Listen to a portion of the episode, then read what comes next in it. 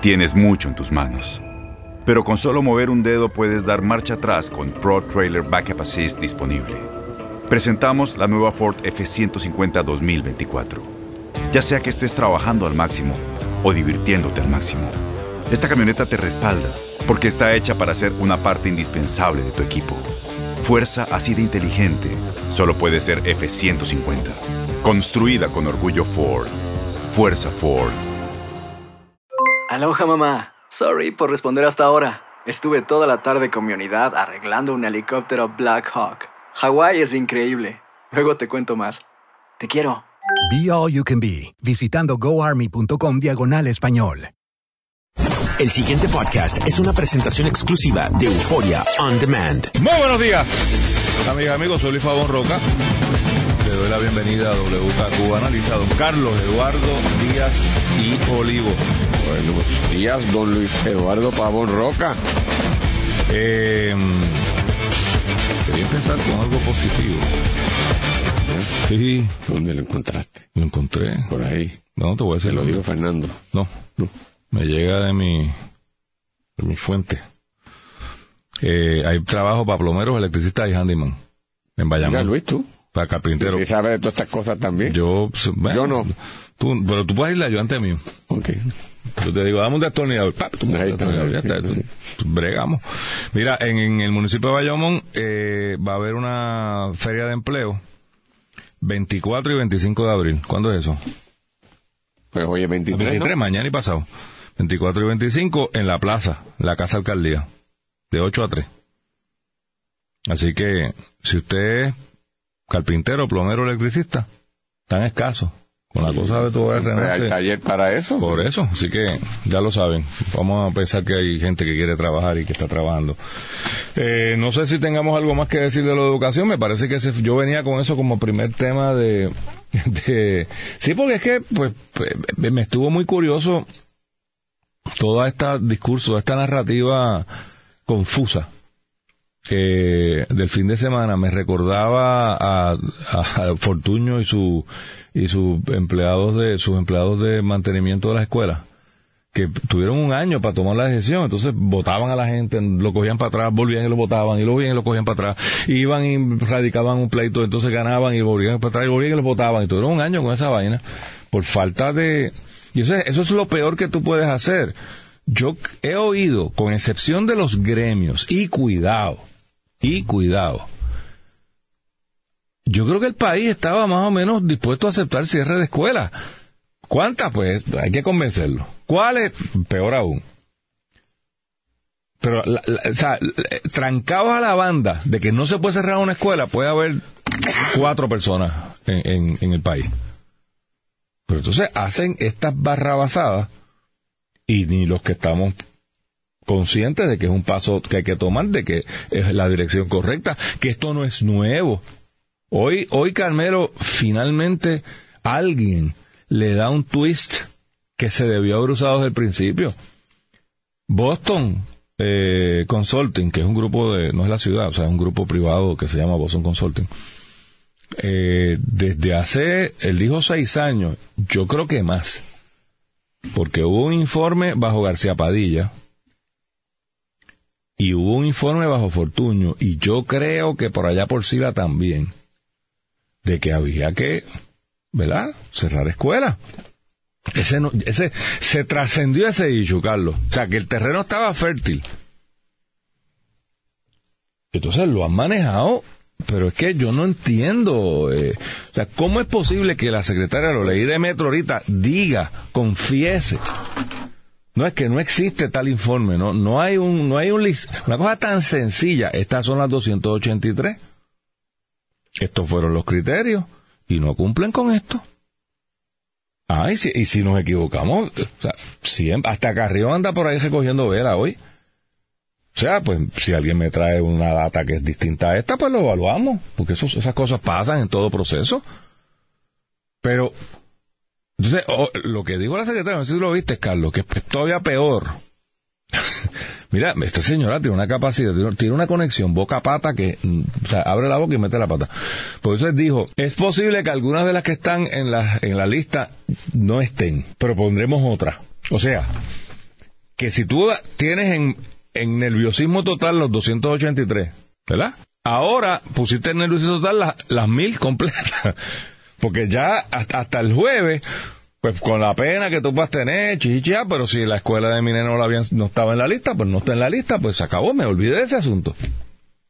Ahora, con este manejo del asunto, tú has vuelto a crear el mismo problema, solo que ahora todo el mundo está avispado. Yo, este, de nuevo, eh, concurro con tu, con tu análisis de que el país eh, resiste el cambio, está en contra del cambio, quiere cambio sin cambio. Todo eso estoy de acuerdo. Pero me parece que es todo lo contrario, porque sabemos eso. Porque hay que estar consciente de eso. Más extra mega preparado tú tienes que ir cuando vas a empujar un cambio. No puedes dejarlo a, tú sabes, esta teoría de que te, te lo tomo por bueno porque tú me lo dijiste. Cuando tú mismo estás hablando de criterios.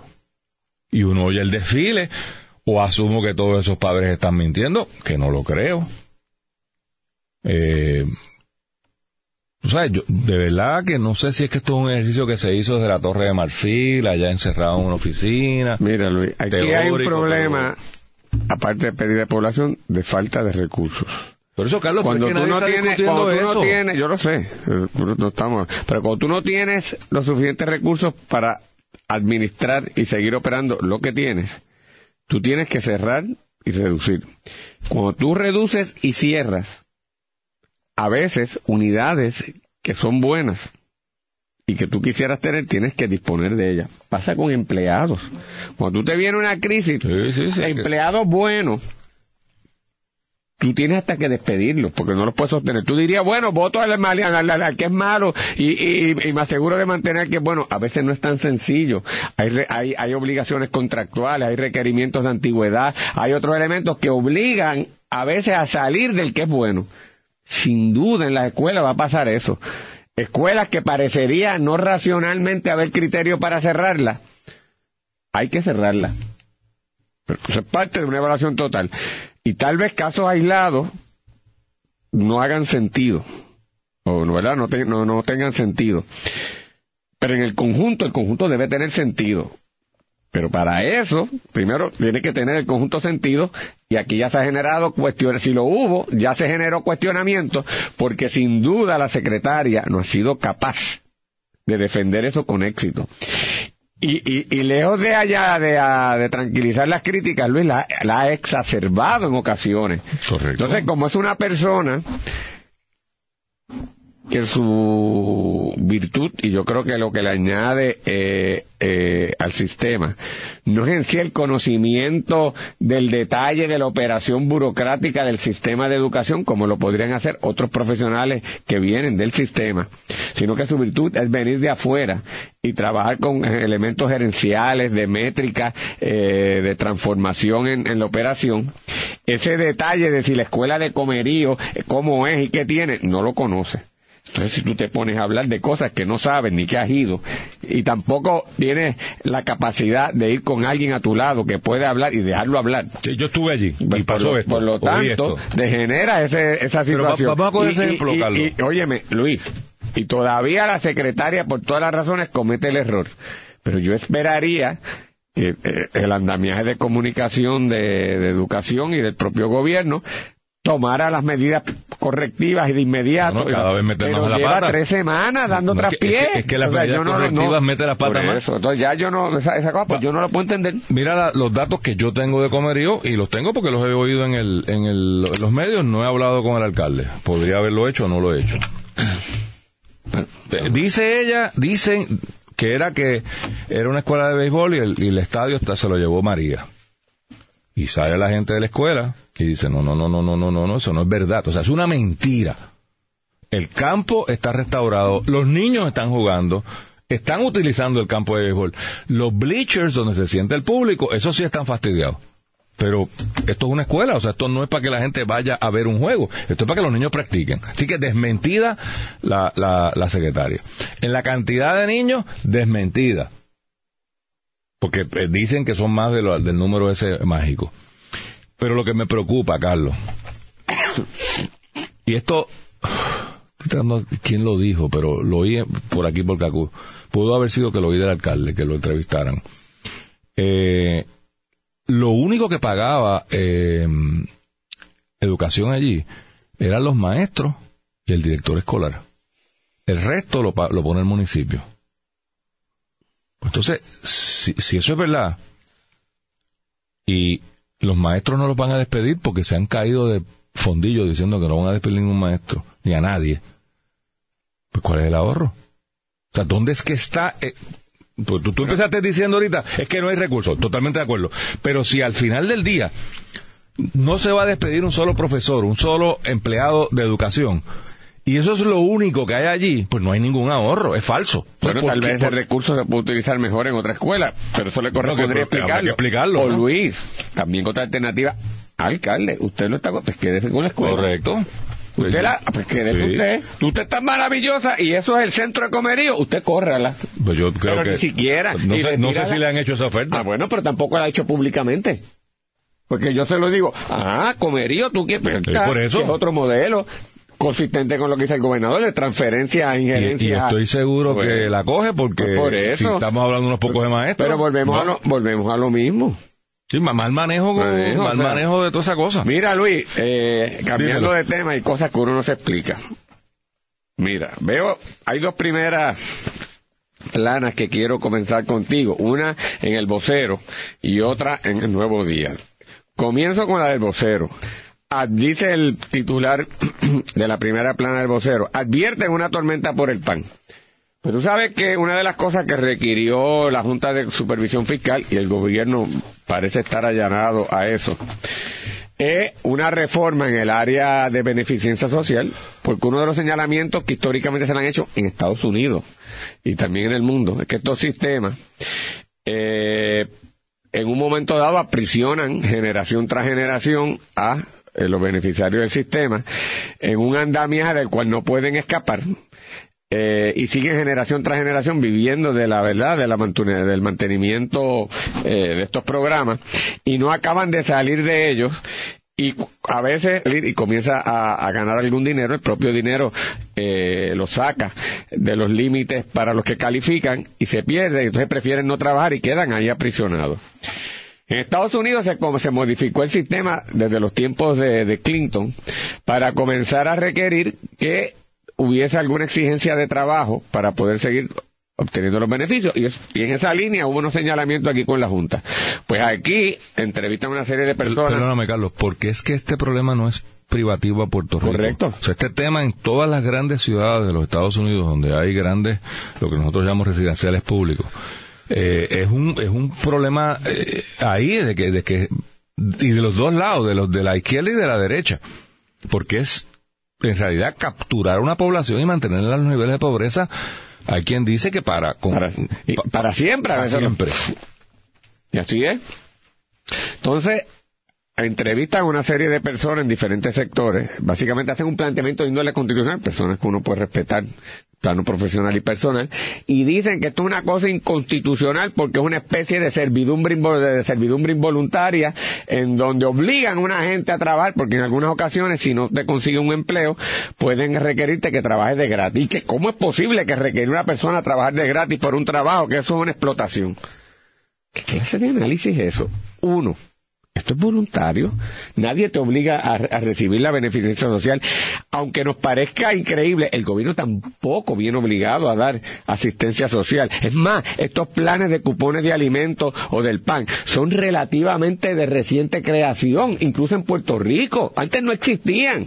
El gobierno tiene perfecta capacidad para decir, te lo doy, pero te lo condiciono a trabajar. ¿No quieres trabajar? Fantástico, no lo recibe. No hay ningún problema constitucional, por Dios santo. O sea, ¿cómo me dicen una cosa? Que es una falta de respeto. Pero en segundo lugar, ¿quién le dijo que, esto es una servidumbre que te diga, mira, no hay empleo, pero tú sabes que en tal hospital hay unos viejitos que necesitan que los vigilen mientras la familia está trabajando, que tú vayas allí como hacen religiosos, como hacen jóvenes, y que estés allí y los acompañes. En el patio de las escuelas. En el patio de la escuela ayuda a Para mirar nada más. vigila a los nenes que no se caigan en las escuelas, eh, sirve de coach de un equipo de pequeñas ligas.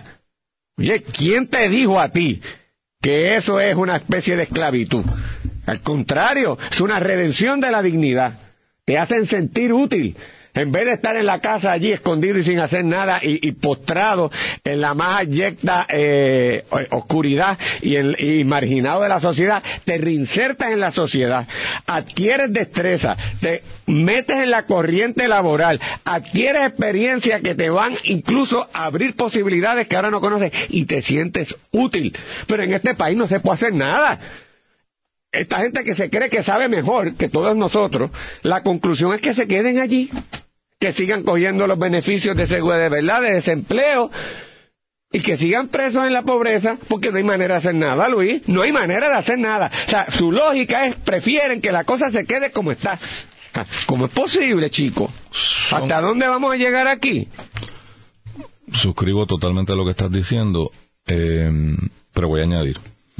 Son dos yo creo que son dos problemas, se está atendiendo tímidamente uno. O esta solución atiende tímidamente uno. Voy a empezar por el segundo problema porque tú lo tocaste, pero creo que hay que, hay que mirarlo con más detenimiento. Y posiblemente es el más complejo. Porque vivimos dentro de la estadidad. Por lo tanto, hay que bregar con la cosa federal, con la reglamentación federal. No, puedes despacharla con, ah, yo haría, bueno, lo que diga el CFR, lo que tú puedes hacer, no puedo hacer más nada hay la, la, la prisión, los barrotes más grandes de esta prisión de la pobreza está en la prohibición de facto de que tú puedas trabajar. Porque si trabajas, te bajan los beneficios. Y cuando tú haces el cómputo, y esto lo han hecho 20 economistas en Puerto Rico y en los Estados Unidos. esto no es un problema, repito, de Puerto Rico, un problema de, de los Estados Unidos de Norteamérica y su estructura de asistencia social. Si yo empiezo que me busco un trabajito de 7.25 la hora, que probablemente sea el que la mayor parte de estas personas va a tener acceso a, resulta que pierdo más trabajando que no trabajando. El número que yo he escuchado, el último número que era como 12 horas la hora, lo que tendría que ganarse una persona para compensar lo que va a perder de asistencia. Pues por lo tanto nadie, nadie quiere ir a trabajar. Porque me, ¿qué trabajo paga 12 pesos? Así que ese es tema uno que no se está discutiendo y yo creo que debería discutirse.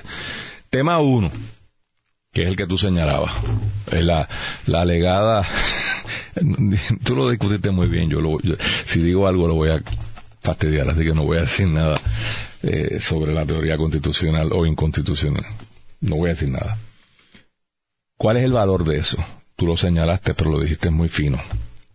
Mire, la mayor parte de los problemas de, de, este sector poblacional es que no tiene resumen, no tiene experiencia, no han tenido nunca una oportunidad.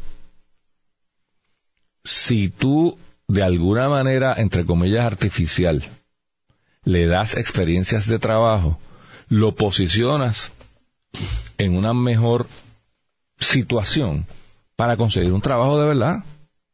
Porque no es lo mismo que me venga a pedir trabajo a mí alguien. Eh, ¿Y qué tú has hecho? No, nada, coge el cupón toda la vida.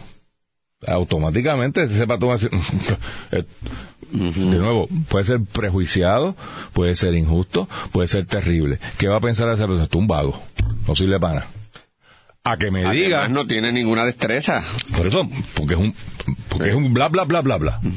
Y se descarga ahí todo el prejuicio social que pueda haber a que me venga y me diga, pues mire, yo desgraciadamente no puedo conseguir trabajo, pero Hecho esto, estuve seis meses eh, velando a los nenes en la escuela, dándole mantenimiento, archivando papeles, o sea, qué sé yo, ayudando allí, ayudando, cuidando viejitos, ¿sabes? Te dice, ah, tú una persona sensible, de responsabilidad, tiene disciplina. Ojo, ojo, que no termine consiguiendo trabajo en el mismo sitio donde va. Y le voy a dar un referente concreto. Muchas universidades tienen programas de práctica que no se compensa al estudiante, que se llega a unos arreglos con unos patronos privados, lo hay en farmacia, lo hay en derecho, lo hay en... Entonces, la, parte de la, del aprendizaje, lo hay en las cosas de los restaurantes, hospitality. Parte de la experiencia educativa es tu ir a un sitio de verdad, donde se está batiendo el cobre, y estás allí un semestre supervisado por un profesor, supervisado, o sea, es un special track para que tú practiques. ¿Cuánta gente no termina recibiendo una oferta de trabajo de ese sitio? Porque, ¿sabes? Esa gente recluta y de momento, ¿qué es mejor? ¿Yo reclutar de la calle a alguien en papeles bien buenos o yo reclutar a alguien que ya lo tuve aquí tres meses? ¿Ah? Think about it. O sea que, ojo con, con, rechazar esto, esto. Ahora, ¿qué es lo que hay detrás de esto? ¿Cuál puede ser un problema? Y voy a especular. Que mucha de esta gente está en su trabajito ya por debajo de la mesa. Porque es que yo no puedo dejarle, hay gente que necesita esto, hay gente que, que es importante que estos sistemas estén, pero en Puerto Rico hay un abuso brutal. Y usted se da cuenta cuando usted está en la fila del supermercado, bendito sea Dios, en Costco, en Sams, en cualquiera de estos sitios, y usted ve esta persona con joyería, con un iPhone de mil pesos, con una vestimenta que como que no es acorde a que saque la tarjeta de la familia, que se supone que usted lo que se gana es nada para poder tener acceso a eso. Entonces, ¿de dónde está saliendo toda la parafernalia? ¿Ah? De las cadenas de oro y la, por debajo de la mesa. Porque es que están trabajando, pero están, y si usted es patrono, usted sabe, dependiendo, ¿verdad? Esto no va a pasar en el Molo San Juan, pero si usted se va para abajo a la calle, ¿cuánta gente dice, no, yo puedo trabajar, pero, eh, callado, me pagas cash por acá, tranquilo, eh, porque es que el plan 8, el WIC, los cupones, el, oye, el peor de los casos, el residencial, de momento te, suben y termina, yo sé de gente que paga 400 y 500 pesos por vivir en un caserío, te me perdona, pero no sé por qué se quedan ahí, pero porque es, hay unas fórmulas ahí que te fastidian. Entonces, e, ese es el problema. Eso, eso no, el aumento en la tasa laboral. Aquí dicen que la tasa laboral es un 40 la participación. Eso es falso. Eso es lo que registra el gobierno. Si eso fuese cierto, aquí, aquí veríamos mil veces más la gente debajo de los puentes. No es que no hayan, y no es que haya gente en esa, condición. Pero váyase, o sea, mírenlo cuando usted va al supermercado y usted dice, adiós, pero... Y, si, y si, si, usted... váyase detrás de la persona y miren qué carro se monta. Esos no son los necesitados de este país. Desgraciadamente, muchos necesitados ni los recibe. Ni los recibe. Así que totalmente de acuerdo. Este, yo no, no, no, no veo cómo esto.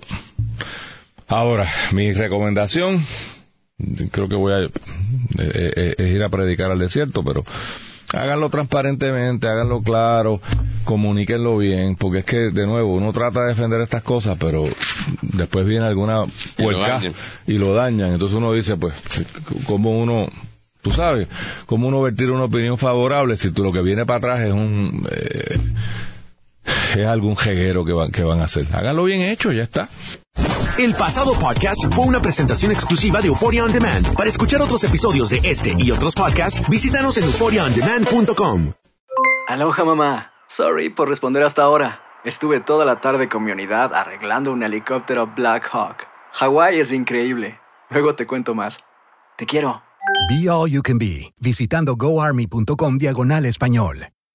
Boost Mobile tiene una gran oferta para que aproveches tu reembolso de impuestos al máximo y te mantengas conectado. Al cambiarte a Boost, recibe un 50% de descuento en tu primer mes de datos ilimitados. O, con un plan ilimitado de 40 dólares, llévate un Samsung Galaxy A15 5G por $39.99. Obtén los mejores teléfonos en las redes 5G más grandes del país. Con Boost Mobile, cambiarse es fácil. Solo visita boostmobile.com. Boost Mobile, sin miedo al éxito. Para clientes nuevos y solamente en línea, requiere AroPay. 50% de descuento en el primer mes requiere un plan de 25 dólares al mes. Aplican otras restricciones. Visita Boost mobile.com para detalles.